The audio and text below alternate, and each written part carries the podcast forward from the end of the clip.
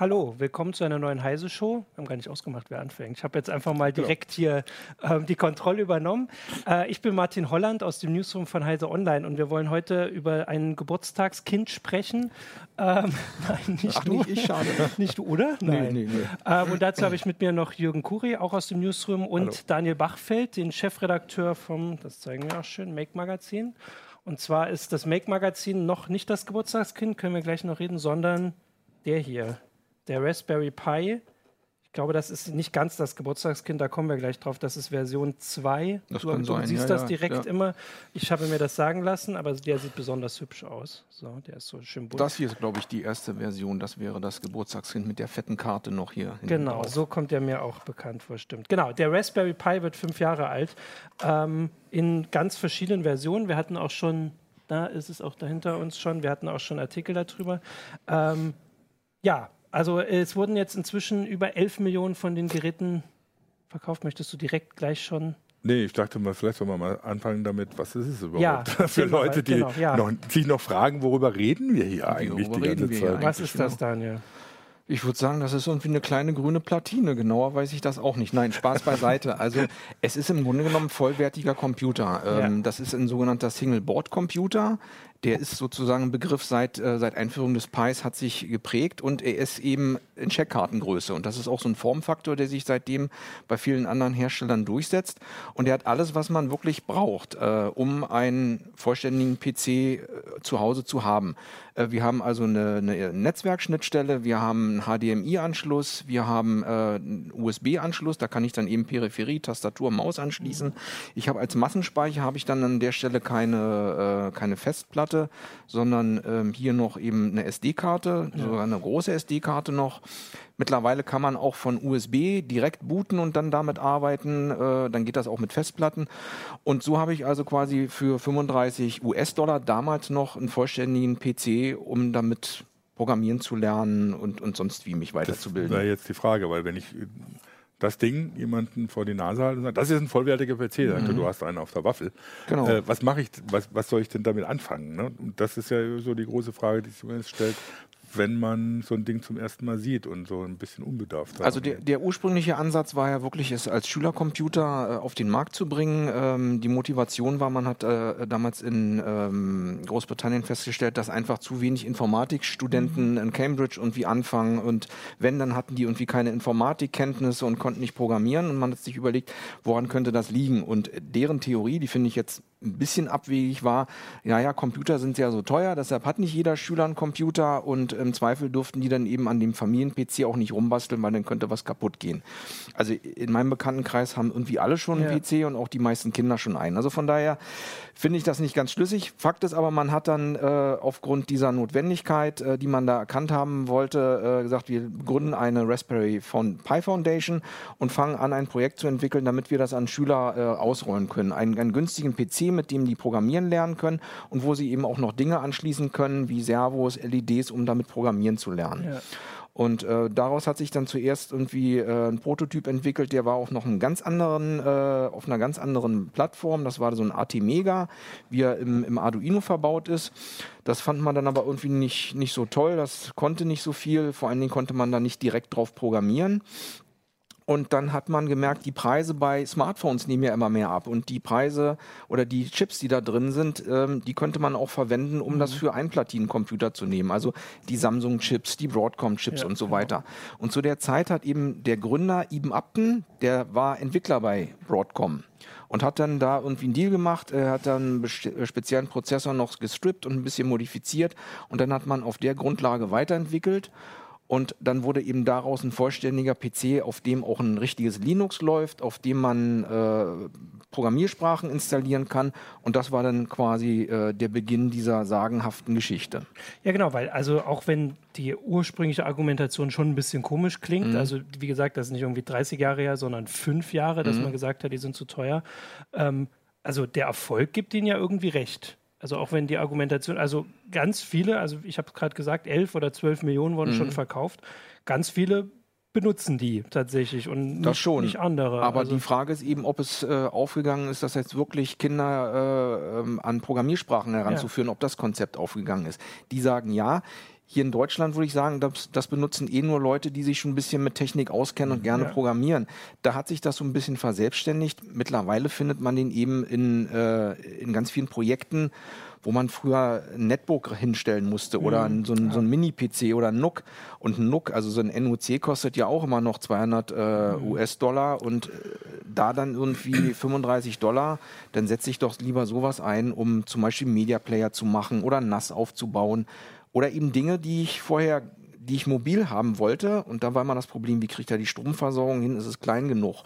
Das kann ich zum Beispiel auch in Satelliten theoretisch einbauen. Oder in Robotik ja, ist ein ganz großes ja. Feld. Vorher so einen leistungsfähigen äh, oder so ein Netbook, das war immer so ein Trümmer. Dann musste der auf dem Roboter mitfahren. Mittlerweile macht man das eben über so kleine PCs, die genauso leistungsfähig sind. Genau, also das heißt heute, also zumindest hierzulande, basteln damit eher die, die Eltern selbst. Naja, oder so, sagen wir, sagen wir, die Nerds, einer hat gerade auf Facebook geschrieben, naja gut, er hat einen Rest, äh, benutzt die Dinger für NAS, hast du mhm. schon gesprochen, für einen Embedded-Server, Download-Server, TV-Headend und äh, VPN-Server. Genau. Äh, ja. Das heißt, vielfältige Einsatzmöglichkeiten, auf die man, wenn man, wenn man mhm. die Platine sieht, erst gar nicht so kommt. Ne? Und um nochmal auf die Schule zurückzukommen, mhm. die Schule zurückzukommen, ich meine, in Deutschland diskutiert man ja immer noch, ne, ob Informatik Pflichtfach werden muss in der genau. Schule und pipapo. Das heißt, da hat es ja keine Effekte gehabt, würde ich mal sagen. Und ich glaube auch in Großbritannien nicht, dass das in den Schulen tatsächlich wirklich einen extremen Effekt gehabt naja, hat. Naja, in, US, äh, in UK ist das noch ein bisschen anders. Wir haben ja ein föderales System, sodass jedes Bundesland selber über seine äh, Bildung entscheiden kann im weitesten Sinne. Ähm, zum Beispiel der BBC Microbit, der schafft es ja jetzt wirklich ja. in die Schulen, der wurde einfach aufoktroyiert. Ja, Ihr macht das jetzt und gut, wird ja, nicht diskutiert. In Deutschland ähm, ähm, auch jetzt zum Beispiel dieses äh, große Konzept hier von der Frau Wanker, das ist ja nur über einen Trick dann quasi äh, in die Schulen gekommen, dieses große Programm Digitales Lernen. Es ist ja quasi nur eine Empfehlung, aber es ist kein äh, sozusagen keine Richtlinie und von daher scheint der BBC Microbit sehr mhm. großen Erfolg zu haben. Beim Pi, man kann das, also man liest die Berichte, aber ob das jetzt wirklich zu irgendeinem Effekt führt, dass es mehr Informatikstudenten gibt. Unsere Kollegin Christina sagt gerade im Chat, hallo Christina, gute Besserung noch weiter. Ähm, dass sie das Gefühl hat, zum Beispiel, dass Lego da die niedrigschwelligeren Angebote hat, um Kinder an Programmieren, an, an, mhm. an, so eine Technik ranzuführen. Weil das ist ja, gut, die Einstiegshürden sind da ja schon immer so. Du kriegst eine Platine und kannst dann gucken, was du damit anstellst. Ja, das ist immer das pädagogische Konzept da drum. Mhm. Das ist, ist immer die Frage, wer macht das? Ähm, bei dem Raspberry Pi ist das so, man hat dann eben äh, so ein Noob, so heißt eben dieses ähm, ähm, ähm hier Debian-basierte Betriebssystem, hat man drauf gemacht. Man hat noch ein paar Lerntools drauf gemacht. Python ist drauf, äh, Scratch, das ist quasi diese grafische mhm. Oberfläche, wo ich so Blöcke zusammenschriebe, habe ich drauf. Ich habe Minecraft drauf, das ist so eine spezielle, spezielle Version nur für den Pi und diverse Lerntools. Aber äh, nur das darauf machen und sagen, guck mal, da ist ja alles drauf und das ist kindertauglich. Äh, aus meiner Sicht reicht das nicht. Das pädagogische Konzept muss dahinter immer passen. Und ähm, bei vielen anderen Dingen, zum Beispiel bei Lego, mhm. da stimmt das pädagogische Konzept dahinter. Da kommen die aus einer ganz anderen Schiene. Während hier haben das also sicherlich hat das seinen, seinen Erfolg, aber das haben eben auch Computerfreaks für Schüler gemacht. Und das ist, ich weiß nicht, kennt ihr die Serie Silicon Valley? Die verkaufen ja da auch und wie ihr Produkt und äh, haben Probleme zu erklären, wie, wie das jetzt eigentlich funktioniert. Und alle Entwickler finden das total Thumbs up und alle, alle normalen Anwender so, äh, wie soll das gehen? Ne? Und, äh, ja, wobei, wobei, gerade wenn du Scratch erwähnst, also Scratch wird ja immer sehr gelobt. Oder ich habe auch schon Erfahrungen damit gemacht mit, mit, äh, mit, mit äh, gerade auch Kindern oder so, äh, sehr gelobt als, als sehr niedrig niedrigschwellige Einstiegsmöglichkeit, um, um tatsächlich jemanden ans Programmieren ranzuführen. Ja, schon, aber natürlich muss ich dann erstmal ein Konzept dahinter machen, wie bringe ich den Kindern dann irgendwie ein Projekt bei, damit sie ja, Scratch benutzen. Klar. Also nur weil da jetzt Scratch drauf ist, wird jetzt kein ja, Kind klar. sagen, oh, ich wollte schon immer mal den Pi ja. haben, weil da ist Scratch drauf. Ne? Sondern ich muss es dann einstielen über konkrete pädagogische Projekte und, und dann funktioniert das, glaube ich, ganz gut. Aber es ist ja auch die Frage, also du hast das am Anfang, ich habe das auch nachgelesen, dass sie gesagt haben, äh, sie meinen, es gäbe zu wenig Informatikstudenten, hm. weil die zu Hause nicht an die Rechner dürfen und haben das verglichen, ich glaube, mit den frühen 80ern. Genau. Und ja. so, wo die einfach zu da war die Technik ja dreimal so teuer. Und trotzdem waren sie dran. Ich glaube, dass sie da dran waren, weil sie noch, weil die anderen das nicht gebraucht haben, die Rechner. Ähm, aber vor allem meine ich, genau, ähm, dass sie es halt viel später also lernen dann. Also das, äh, wenn wir aus Microbit und so, das ist für wahrscheinlich Grundschulklassen mhm. so, noch einstelliges mhm. Alter. Und dieses, also Informatikstudent wird man ja nicht mit zwölf, sondern mit, mit 19. Also mhm. da sind ja noch zehn Jahre dahinter. Vielleicht wäre das ja quasi, wenn man es einfach so sieht, dass wenn 15-Jährige damit sich beschäftigen, ja das Ziel schon immer noch erreicht ist dass sie halt wirklich vielleicht mit Lego angefangen ja. haben. Ich glaube, das war, man kann die Zeiten auch nicht so richtig vergleichen. Damals ja. in den 80ern, als wir alle mit dem C64 angefangen haben, da gab es nur das. Da mhm. habe ich erst mal angefangen zu spielen, dann wollte man wissen, was geht damit noch, dann hat man ja. Basic programmiert, dann hat man vielleicht noch ein bisschen Hardware an Userport angeschlossen, viele kennen ihn vielleicht noch und so hat man sich dann weiterentwickelt. Kinder heute, die haben eine Konsole zu Hause, die haben ihr Smartphone, die haben einen PC und jetzt kommt noch das. Also ich habe dann auch immer den Wechsel. Ne? Mhm. Und äh, da kommt, wenn die nur ein Gerät hätten, würden sie sich vielleicht irgendwann überlegen, was kann ich denn mit meiner PS3 noch machen oder mit einer PS4 mittlerweile. Äh, ähm, oh, und was geht da noch Cooles, wenn man die Möglichkeiten hat, was anzuschließen. Aber so entsteht gar nicht der Bedarf, sich was Eigenes zu schaffen. Ich sag mal, früher wir hatten ja nichts. Ne? Also äh, Großartig. Der, der, C64, wir haben dann Spiele gehabt ne? und dann wollten wir mal was anderes machen. Ja, aber wie mache ich das denn jetzt? Also WordPress oder wie, wie hießen die WordStar? Irgendwann gab es das auch für den C64 oder so. Die Star-Texter? Ich weiß es nicht mehr. Ja, und dann musste man sich seinen Texteditor ein bisschen selber ja, schreiben. Genau. Ne? Und das ist eben heutzutage äh, gar nicht der Bedarf da, die Welt zu erforschen und was noch geht. Aber das ist das, was mich dann auch, auch ein bisschen so ich muss ja. immer noch, das wird in die Geschichte der Heise Show ähm, das, Also stimmt ja, wir hatten ja nichts. Das stimmt ja insofern, dass man, klar, ne, wie du es beschrieben hast, äh, dass, dass du dann echt alles selber machen musstest. Aber wo ich mich dann wiederum wundere, warum das so ein Erfolg wird, weil es hat irgendwann auch genervt. Irgendwann sollte die Zeugs auch mal funktionieren. Mhm.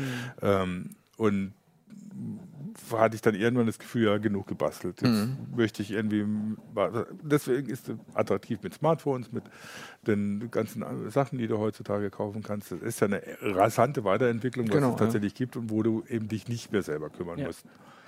Also sagen wir mal so, dass ähm, die Erfolgswahrscheinlichkeit ist ja relativ hoch bei, bei einem Pi. Ne? Mhm. Also das ist so, man kann dann immer fragen, inwiefern ist das jetzt noch wirklich Maker-Szene und selber machen.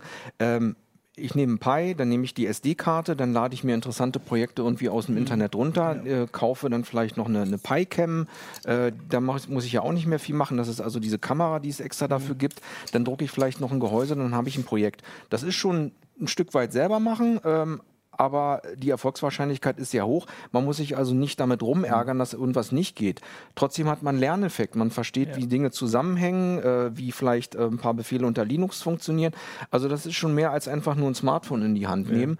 Und vielleicht entsteht ja dann eben äh, das Interesse, dass man sagt, okay, jetzt äh, will ich aber dieses Projekt, was da ist, äh, arbeite ich mich nochmal tiefer ein, damit es vielleicht noch eine Funktion mehr hat. Oder es macht nicht genau das, was ich möchte und ich modifiziere es dann. Ne? Also für mich ist auch das Wichtige, also ich habe tatsächlich meiner Nichte, die war glaube ich vier, mhm. als ich ihr den ersten Raspberry geschenkt habe, ist immer noch der einzige, aber ähm, die, die Idee, dass ich so oft sehe bei Menschen, die sich nicht näher damit beschäftigen, dass sie sich äh, begrenzen lassen von dem, was das Smartphone oder das Tablet ihnen vorgibt, anstatt zu sagen, ich möchte das lösen, also was weiß ich, dieses oft, äh, also diese Wetterstation oder mhm. irgend solche, ich möchte das lösen.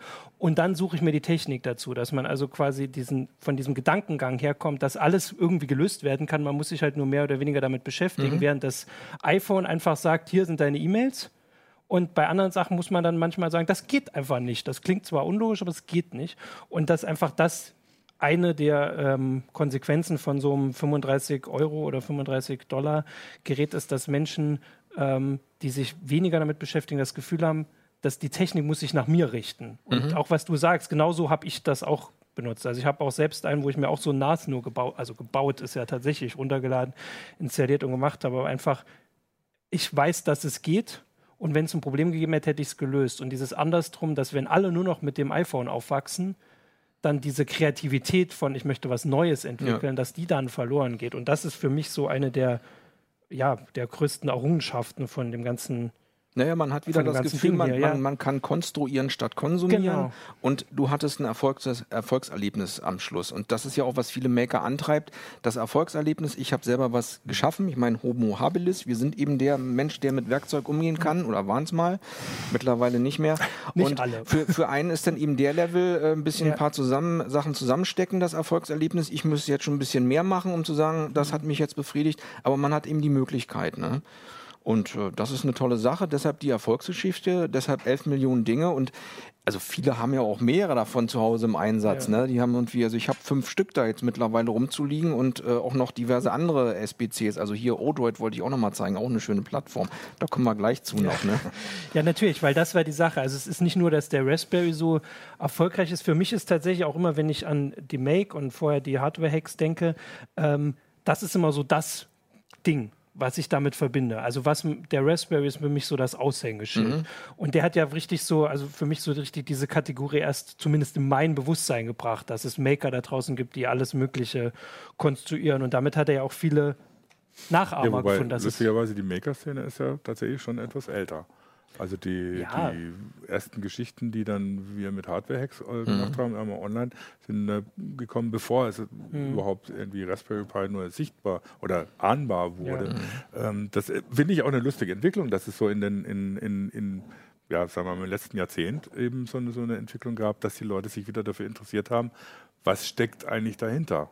Kann ich was mhm. selber machen? Kann ich irgendwie auch Sachen machen, klassische, eigentlich die klassische Hacker-Definition, kann ich irgendwie intelligente Sachen mit den Geschichten machen, für die sie eigentlich gar nicht vorgesehen sind. Mhm. Ne? Also so ein Hack einfach heißt, ich mache irgendwas mit dem Gerät, für das es nicht gemacht ist, aber das irgendwie so cool ist, das irgendwie so eine schlaue Sache ja. macht und so. Und das ist irgendwie so das, wo, wo sich das dann so auch wieder mhm. verbreitet hat. Es wurde plötzlich wieder attraktiv, nicht nur in der, in der Nerd-Szene. Ne? Also vielleicht, wo du sagst, Sachen hacken, weil also hier hackt man ja jetzt nicht mehr viel, ja. aber die Szene kommt ja so ein bisschen, ich kann mich noch erinnern, wenn wir früher eben versucht haben, mit, mit Linux-Rechnern zu basteln. Manche Sachen, Plattformen waren einfach unbezahlbar. Ich meine, so kleine Platinen gab es ja schon immer, die haben dann aber so im Embedded-Bereich 500 Euro gekostet, dann der Softwareentwicklung nochmal 200 Euro dazu. Was haben wir denn gemacht? Wir haben zum Beispiel kleine Edimax-Router genommen und haben dann OpenWRT drauf gemacht und haben die LED-Ansteuerung, äh, die haben wir dann als GPIOs mhm. benutzt. Das war dann quasi unsere Bastelplattform. Äh, also das war sozusagen die, die Vorläufer von den, äh, von den Raspberries. Und äh, mittlerweile muss man jetzt eben nicht mehr seine Router hacken, sondern es wird komfortabler. Ja. Aber wie du schon sagst, die Maker-Bewegung, die gibt es eigentlich schon äh, seit längerem. Also äh, sagen wir mal so 2004 ging es ja los, nachdem in den USA Dale Dougherty die Make die erste veröffentlicht mhm. hat. Und äh, seitdem äh, gibt es da eben eine Entwicklung. Angefangen hat man dann mit Arduino. Da gibt es eben kein richtiges Betriebssystem, sondern ich programmiere den Controller direkt mit einer beliebigen Programmiersprache mhm. und äh, kann da was anschließen.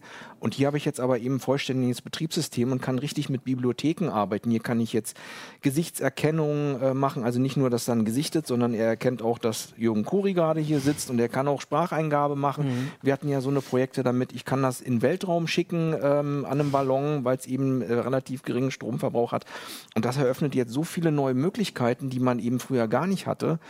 Und das ist einfach richtig geil. Das, ja, das hat sich natürlich dann auch sozusagen so äh, selbst befruchtet die ganze ja, Zeit. Also genau. Also Digilay meinte das auf YouTube gerade, gut, der ist klein, billig und geringer Stromverbrauch, aber er hat eben auch eine riesige Entwickler-Community, mhm, genau. auf, auf der man, deren Ressourcen man zurückgreifen kann, wo es eben Bibliotheken und sonst was gibt und so. Und die einem das Leben einfacher machen, auch wenn man basteln will. Ne? Ja. Man muss ja nicht irgendwie so beim ersten Bit anfangen. Und das ist ja tatsächlich an, anders als Anfang der 80er, diese, diese erste quasi, wir programmieren alles selber Geschichte, genau. weil das so sehr abgetrennt voneinander war. Naja, das ist eben so definiert sich die Maker-Szene. Also es ist eben alles Open Source. Man veröffentlicht sein Projekt, dass ein Maker in Australien äh, kann eben das nachbauen, was ein Maker in Finnland ja. gebaut hat. Hier hast du meine Bibliothek, hier hast du vielleicht sogar noch die Platine und so weiter. Bau das nach und das ist einfach schön. Und das ist eben auch der Vorzug im Moment bei wir hatten schon gesagt, Arduino ist ja noch so ein anderes Bastelboard, mhm. äh, aber auch beim Pi, du hast eben eine große Community ähm, und der Pi ist einfach quasi mittlerweile sowohl Industriestandard auch schon als auch Community-Standard. Ne? Also man stellt irgendwo eine Frage und man bekommt relativ schnell eine Antwort mhm. oder man findet sie schon. Während so, wie gesagt, ich bin ja eher äh, teilweise ein Freund von den Odroid-Boards, äh, die eben auf den Fuß vom die, Pi ja. folgten, das sind die.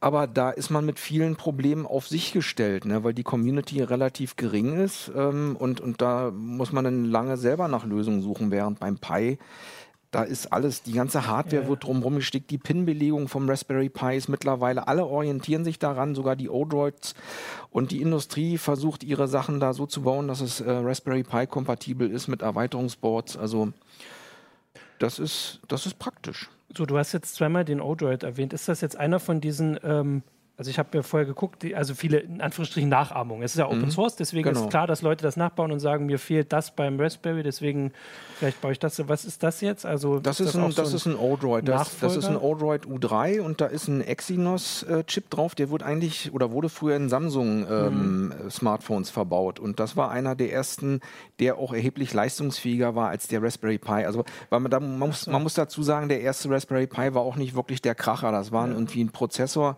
hatte er ein oder zwei Kerne, ich weiß schon gar nicht mehr, mit 1,2 Gigahertz, langsam, 256 Megabyte RAM. Also äh, wenn man da auf der, auf der Bedienoberfläche äh, Firefox aufgemacht hat, das Ding schlief erst mal ein Jahr, war mhm. ging schon mal gar nicht. Und mhm. dann hat man das so Ding, äh, ging's so, hat man den Speicher verdoppelt, dann äh, mehr, ähm, mehr Kerne in den Prozessor rein und so weiter. Mittlerweile macht das Spaß, damit zu arbeiten. Mhm.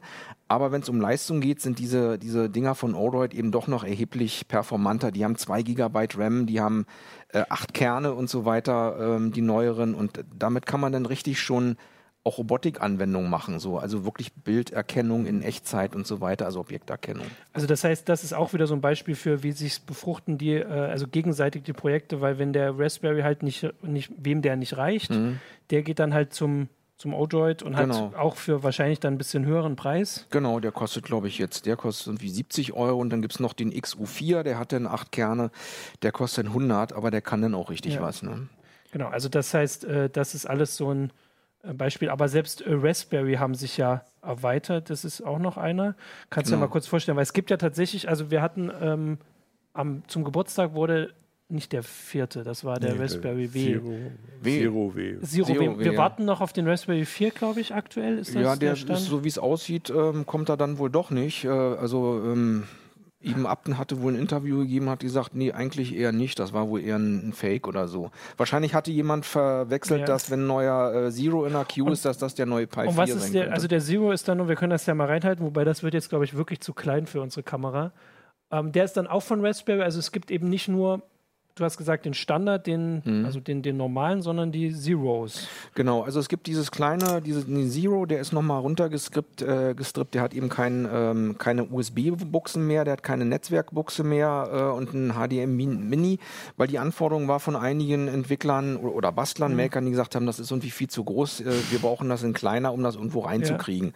Zum Beispiel so in kleine äh, Drohnen, äh, die man damit mhm. steuern kann. Und dann hat man einfach darauf reagiert und hat das Ding ein bisschen runtergestrippt und ähm, jeder kann jetzt sozusagen für seine Ansprüche noch Dinge nachrüsten. Also man kann hier die IOs nachrüsten oder ich kann ah, dann hier an diesen hm. Mini-USB-Buchsen äh, oder Micro-USB-Buchsen noch was ranmachen und so weiter.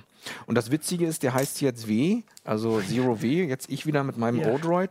Ähm, das ist ja eigentlich keine Erfindung von der Raspberry Pi Foundation, also dieser, dieses, dieser Formfaktor. Ja. Es gab eigentlich vorher schon auch von Odroid den Odroid W. Und da ist witzigerweise auch der Broadcom-Chip drauf. Und das war ähm, damals dann so ein bisschen, wieso hat äh, Odroid jetzt einen Broadcom-Chip? Und offensichtlich hat dann Broadcom äh, eingesehen, als die Raspberry Pi Foundation sich beschwert hat, okay, dann geben wir den Chip nicht mehr raus. Das heißt also, dieser, dieser eigentliche Pi Zero, der von Odroid damals rauskam, der wird nicht mehr weiter produziert. Und äh, ein paar Monate später kam dann der Pi Zero von der, ähm, von der Raspberry Pi Foundation. Also doch nichts heile Welt. Also doch nichts heile, Welt, Welt, genau. Und, ähm, Open Source Maker Szene. Genau. Das war interessant, ne? weil das ist ja so ein, so ein Problem, oder was heißt ein Problem? Ich weiß gar nicht, ob es ein Problem ist, aber das wurde im, im HSO Online Forum als erstes gleich mal diskutiert. Wie sieht denn das aus dann mit, mit so Lizenzen? Ne? Weil wenn ich mir so ein Raspberry kaufe, was kann ich denn damit anstellen? Klar, ich kann basteln, ich mhm. kann zu Hause machen damit, was ich will, was ich lustig bin, da guckt keiner drauf. Aber was passiert denn, wenn ich da ein kommerzielles Produkt draus mache aus der Raspberry-Platine? Kommt dann Broadcom an und will nochmal Lizenzen haben? Kommt dann irgendwie die HDMI-Vereinigung mhm. an und will noch Lizenzen? Mein gut, Software ist in der Regel Open Source, aber die Treiber sind schon wieder äh, Binaries, äh, wo man ja. unter Umständen die Rechte haben muss. Das sind dann Fragen, die dann kommen, wenn plötzlich das Basteln so interessant wird oder das Ergebnis davon so interessant wird, dass man mal, naja, könnte ja vielleicht ein Startup draus machen. Das ist eine gute Frage. Also ich schätze mal, das ist einfach im Moment noch eine Grauzone, mhm. wo irgendwie keiner den Leuten in die Suppe spuckt. Aber wenn man es wahrscheinlich genau mal klärt, alleine schon wie du sagst, HDMI, also keine Ahnung, ob man da Lizenz oder wie groß die Lizenzgebühren sind, ne? Wenn man dann plötzlich einen Media Player herausbringt.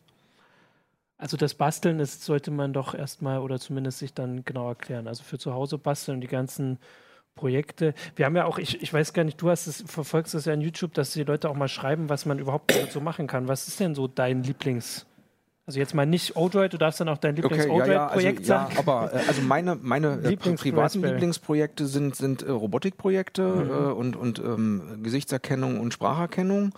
Und äh, dann so meine allgemeinen, die, also in dem Thema ist immer so, wo man neue, neue Einblicke bekommt mhm. oder äh, Sichten, Einsichten, die man noch nicht hatte. Und es gibt zum Beispiel dann eben, wo die Leute an Wetterballons Raspberry Pis hängen und die dann irgendwie in die Stratosphäre hochschicken. Und die machen dann Aufnahmen und dann fällt das Ding an einem Fallschirm runter und anschließend kannst du dann die Aufnahme auswerten. Das finde ich persönlich ziemlich faszinierend. Die Bilder sind auch sehr schön. Und ähm, es gibt zum Beispiel auf der Raumstation ISS gibt's zwei mhm. Pis, die heißen da AstroPi, wo die Schüler dann sozusagen die äh, Astronauten dort oben bitten können, macht mal äh, spezielle äh, Versuche und Projekte mit den Pis und die führen die dann durch und ah. liefern dann die Ergebnisse. Und das finde ich so faszinierende Sachen, ne, wo man merkt, also da da wachsen Welten zusammen. Und das ist also das, das finde es auch faszinierend. Ja, ja. Ich finde es auch faszinierend auf YouTube oder so, die Leute, was die Leute erzählen. Im Prinzip machen die zu Hause alles, was man sich vorstellen kann. Ne? Das fängt irgendwie bei irgendeiner Lichtsteuerung an mhm. und mhm. geht dann halt bis zum kompletten Router, VPN-Gateway. Also nat natürlich sind solche Anwendungen, wo irgendwie so die Nerds ihre Energie reinstecken, am meisten verbreitet. Ja. Eben, das sind ein eigenes VPN-Gateway mit Bauern oder ein Download-Server oder ein TV-Server oder sowas. Ne? Und das funktioniert alles mhm. wunderbar. Ein großes Thema ist zum Beispiel, äh, wir haben ja gerade gehört, Stuttgart will jetzt alle Euro, Euro 5 äh, Diesel irgendwie aussperren, Feinstaubmessung. Mhm. Da kommt zum Beispiel das Thema ähm, ähm, Citizen Science ins Spiel, also verschiedene, wo Leute sich eigene Messstationen auf dem Balkon bauen können. Und da gibt es zum Beispiel auch ganz viele Lösungen für den Raspberry Pi. Wir hatten jetzt in der vergangenen, in dem äh, IoT-Sonderheft, hatten wir gezeigt, wie man mit einem Pi eben so einen Feinstaubsensor anschließt. Und dann kann man das äh, auf entsprechenden Seiten, also die, die sich, da gibt es extra Communities, mhm. kann man seine Daten hinliefern.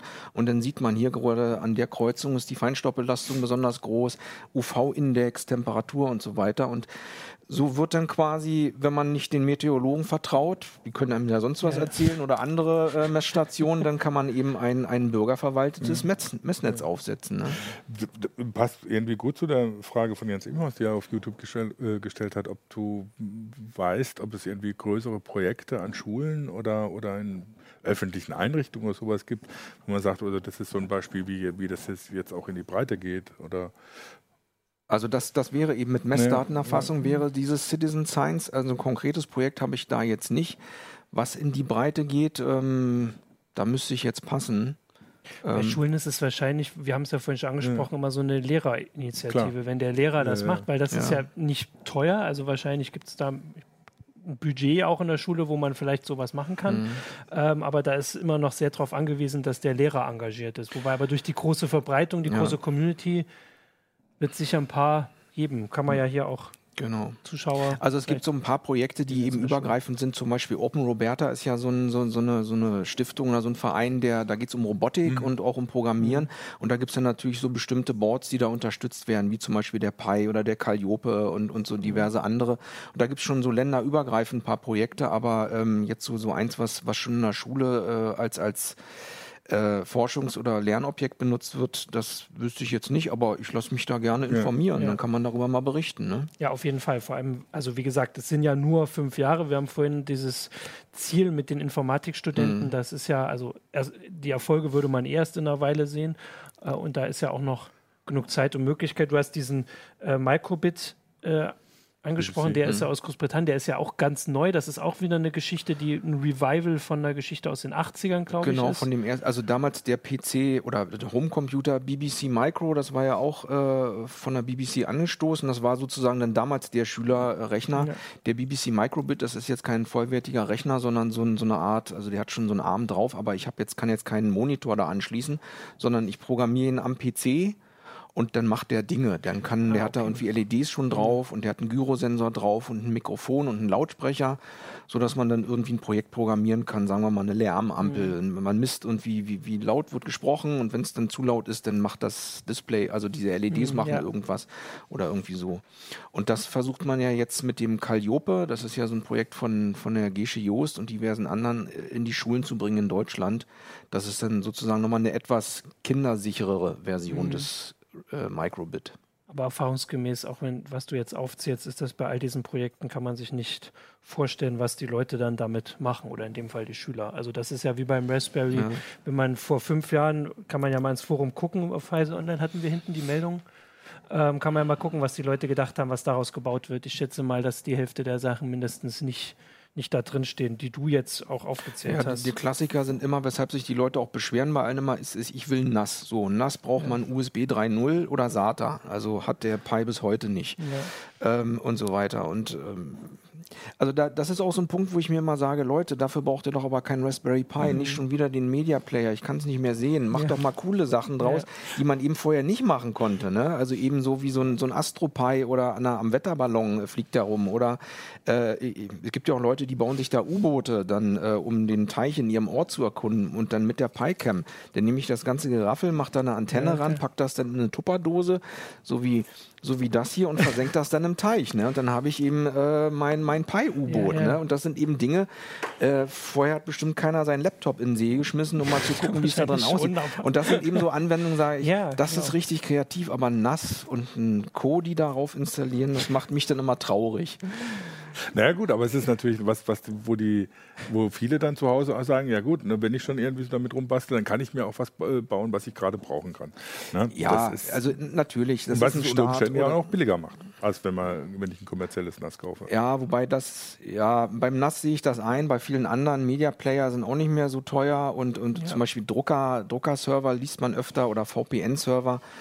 Naja, ich überlege noch gerade, was wir machen würden, wenn 11 Millionen äh, Raspberries in allen Seen und Teichen liegen würden. Ja, das, äh, das wäre dann auch wieder eine große Diskussion. Aber du hast vollkommen recht. Also ich kenne das auch, dass, also ich habe es hier auch nochmal mitgebracht. Wir können ja mal kurz vorankündigen. Ich hoffe, da ist dann äh, keiner dabei, weil die CT, die morgen kommt, eigentlich machen wir das ja am Ablink, aber können wir mal kurz zeigen, hat auch Raspberry-Projekte und zumindest vorne drauf steht nicht. Nee, da sind auch ein paar ganz gute diesmal drin. dabei. Auch eine, eine, kleine Drohne, die dann irgendwie über ein, ähm, wo ein Pi Zero drin ist äh, und die dann eben ähm, über, über WLAN äh, von einem Smartphone gesteuert wird und auch mit einer PyCam gleich, also Echtzeitbilder äh, rüberliefert. Das ist schon ganz cool, ne? Aber wie gesagt, also nass kriege ich immer gleich einen dicken ja, Hals, wenn ich das höre. Also ich glaube auch tatsächlich, also ich habe das ja, wie gesagt, meiner meine Nichte geschenkt und finde das auch eine, eine gute Sache, wenn man es den Kindern oder, also ich glaube eher Jugendlichen, also mhm. jetzt auch aus der Erfahrung, dass es nicht wirklich was für Kinder ist. Also zum Beispiel, um Linux braucht man ja schon ein bisschen lesen, sollte man können und schreiben. Ähm, das ist bei Lego wahrscheinlich noch nicht so, kann ja. Christina gleich nochmal ja. äh, ein, ähm, das ist einfach, wenn das alle haben, so wie damals, dass alle Jungs Anfang der 80er hatten, auch wenn sie sonst nichts hatten. Ähm, das, was da rauskommt, teilweise sieht man ja erst teilweise 10, 15 Jahre später. Also die Leute, was weiß ich, Mark Zuckerberg und so, das sind ja quasi die, die damit angefangen mhm. haben. Die haben zu Hause gesessen in der Jugend. Ähm, und das wäre jetzt so die Hoffnung, wenn die dann über das NAS hinausgehen, wobei ich glaube, so ein 15-Jähriger ist da jetzt auch nicht das Wichtigste, dass er das NAS hat. Ja. Das sind vielleicht dann wirklich die, die Eltern, die das Ding erstmal für sich kaufen. Genau, das, das ist das. Also man muss den Leuten auch sagen, irgendwie mitgeben, warum kann das interessant sein? Ja. Ne? Was hast du jetzt davon, wenn du sowas machst? Und ähm, da ist einmal dieses, ich habe jetzt was gebaut und das geht Tatsache. Wenn man erstmal einmal dieses Gefühl mhm. hatte, dann bleibt man dran. Ne? Das ist so wie mit anderen Dingen. Ich will jetzt nicht sagen mit Koksen, ich habe noch nicht gekokst, aber äh, äh, das ist so einmal so ein ja, Gefühl natürlich. dafür bekommen, Erfolgserlebnis anderen zeigen, strahlend. Ne? Und das ist eben, was wir auch immer auf der Maker Fair sehen. Ich werde ja noch mal ein bisschen Maker Fair Werbung machen. Natürlich. Wir sind ja in Berlin wieder vom 9. bis zum 11. Juni. Äh, da präsentieren ja auch eine Menge Leute ihre Projekte mit, ähm, mit, mit Arduino, mit Raspberry Pi und was auch immer. Und die erklären den Leuten ja auch ihre Projekte. Und man sieht, mit welcher Begeisterung die das erzählen und man sieht dann auch, wie die gegenüber, wenn die das mhm. erklärt bekommen, wie dann bei deren die, die Begeisterung wächst. Und sie sind jetzt inspiriert und dann kommen viele im nächsten Jahr wieder und sagen, so, letztes Jahr war ich als Besucher da, ja, ich ja. fand das so geil, ich habe jetzt auch angefangen, jetzt stelle ich auch aus. Ja, und allem, also da finde ich auch das, finde ich auch das wieder, was du meinst. Und zwar dann nochmal auf einer ganz anderen Ebene, dass ich nicht nur irgendwie so Projekte sehe, die so eine ganz bestimmte Funktion haben, mhm. sondern Projekte sehe, die, die sind ja gut, sind Kunst letztlich, ne? Genau. Sind irgendwie so herrlich anzugucken und sind tatsächlich fast schon, ja gut, das, was man heute Kunst mit Technik machen kann, zum ja. Beispiel. Auch solche Beispiele, die finde ich dann extrem faszinierend, wo Leute auf Ideen kommen. Ja, gut, und das Unerwartete, wo ja. man dann plötzlich davor steht und sagt, ach, das geht oder das hätte ich jetzt nicht gedacht. Ne? Und da hilft halt die Verbreitung, weil je mehr Leute den einfach rumliegen oder so haben, desto dann kommen auch Leute, die sich vielleicht nicht für Technik interessieren oder das so sagen, weil mhm. Technik ist ja wirklich überall, das ist so wie sich nicht für Politik interessieren, ähm, die es einfach dann so in die Hand nehmen und sagen, ich habe eine Idee und der kann mir dabei helfen. Und das ist eben noch, also wir haben jetzt über Schüler und Einstiege ja. und wie hoch sind die Level äh, gesprochen es kommen ja dann noch aus Ecken Leute, die damit eben, wie du schon sagst, Künstler, die machen damit Sachen. Normalerweise ein Künstler studiert Kunst und äh, mhm. äh, vielleicht noch äh, ein bisschen Handwerk oder so, aber die können nicht per se programmieren. Mhm.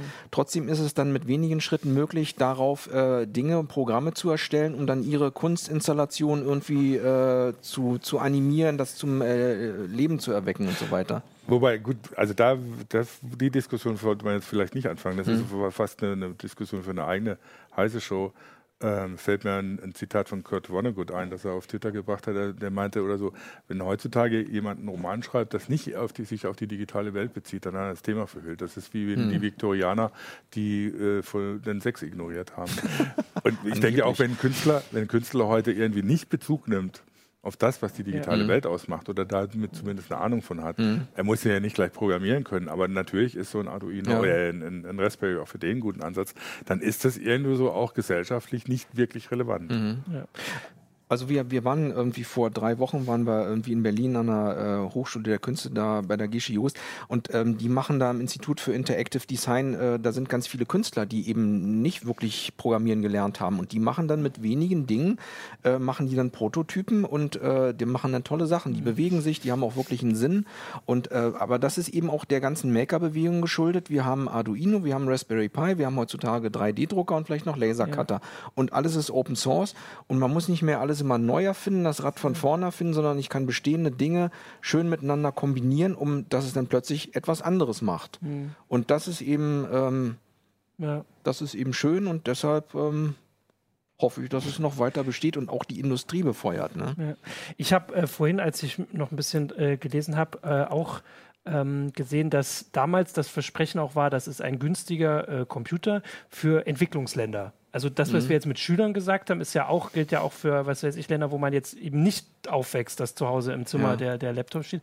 Aber das hat sich ja irgendwie nicht so durchgesetzt. Also die sind jetzt alle an Handys, könnte man eher sagen, oder? Die Smartphones haben ich, sich schneller verbreitet. Da muss ich jetzt passen an der Stelle. Also ich weiß, es gab damals diesen One Laptop per Child, da wo man ja. noch kurbeln musste, um Strom zu erzeugen oder so. Ähm, ich weiß jetzt nicht, inwiefern sich das da wirklich durchgesetzt hat. Wahrscheinlich eher nicht, weil ich muss ja noch Sonst, viele Peripherie ja. kaufen und selber anschließen. Das ist ja kein ja. geschlossenes System.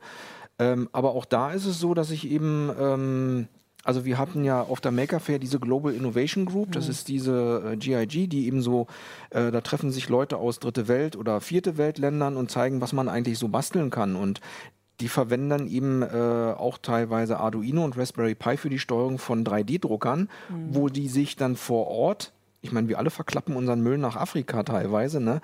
Die, die äh, bauen sich dann aus, aus äh, ausrangierten PC-Gehäusen, bauen die sich dann 3D-Drucker. Irgendwo finden sie noch einen Schrittmotor, mhm. den Extruder müssen sie jetzt noch dazu kaufen, aber sie können sich alles zusammensuchen, bauen 3D-Drucker und dann kommt eben auch wieder so ein Raspberry Pi oder ein Arduino zu, ins Spiel. Mhm. Und da haben die aber Zugriff und das kostet nicht viel. Also ja. auch das revolutioniert so ein bisschen äh, die Schwellenländer die eben nicht darauf warten müssen, dass ihnen jemand ja. teure Embedded Boards äh, zukommen lässt. Okay, stimmt. Ich meinte halt vor allem also so ein richtig großes, also die meisten auch die Maker-Projekte und diese Projekte, die kommen aus dem Westen, ja. also, aus Europa und Amerika wahrscheinlich, vielleicht Japan noch.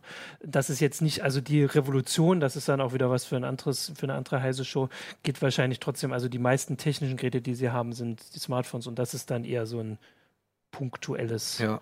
punktuelle Entwicklung, wie sie aber hier ja auch ist. Also ich meine, klar, hier passieren, die Digitalisierung ist ja auch woanders. Ähm, ich habe noch über, wie, du hast gerade schon gesagt, worauf du so hoffst. Wie, wie sieht denn das in fünf Jahren mit dem Raspberry aus und überhaupt mit den, mit den einen Platinen? Ja, da gab es auch die Frage, ist der, der Raspberry von der Entwicklung her, also von, von dem, was noch kommen kann, mit der Hardware am Ende ist, kann da noch was groß kommen?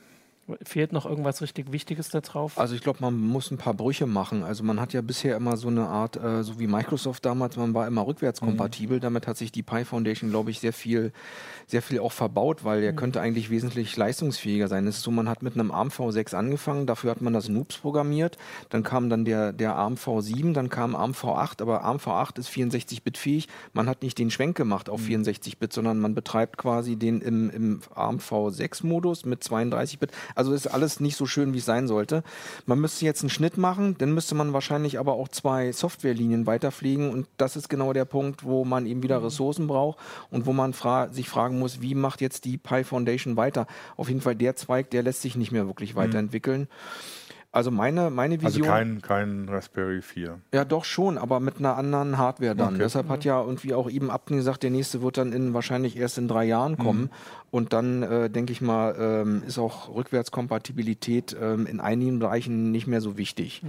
Hauptsache meine äh, Sketche, meine, meine Skripte funktionieren dann noch ähm, meine Vision ist so ein bisschen, dass eben diese ganz kleinen Dinger, dass die noch, noch leistungsfähiger werden, dass ich sie mhm. dann einfach auch in eine Kleidung verbauen kann und äh, dann habe ich wirklich intelligente Kleidung, Variables oder vielleicht einen äh, Fahrradhelm, der dann selbstständig blinken kann oder ins Fahrrad einbauen. Also weil das ist ja ehrlich gesagt immer noch viel zu groß für manche Dinge. Ne? Das ja. ist jetzt äh, so eine Kiste, kann man sich ins Wohnzimmer stellen, aber wirklich mobil ist es ja. nur in manchen Bereichen.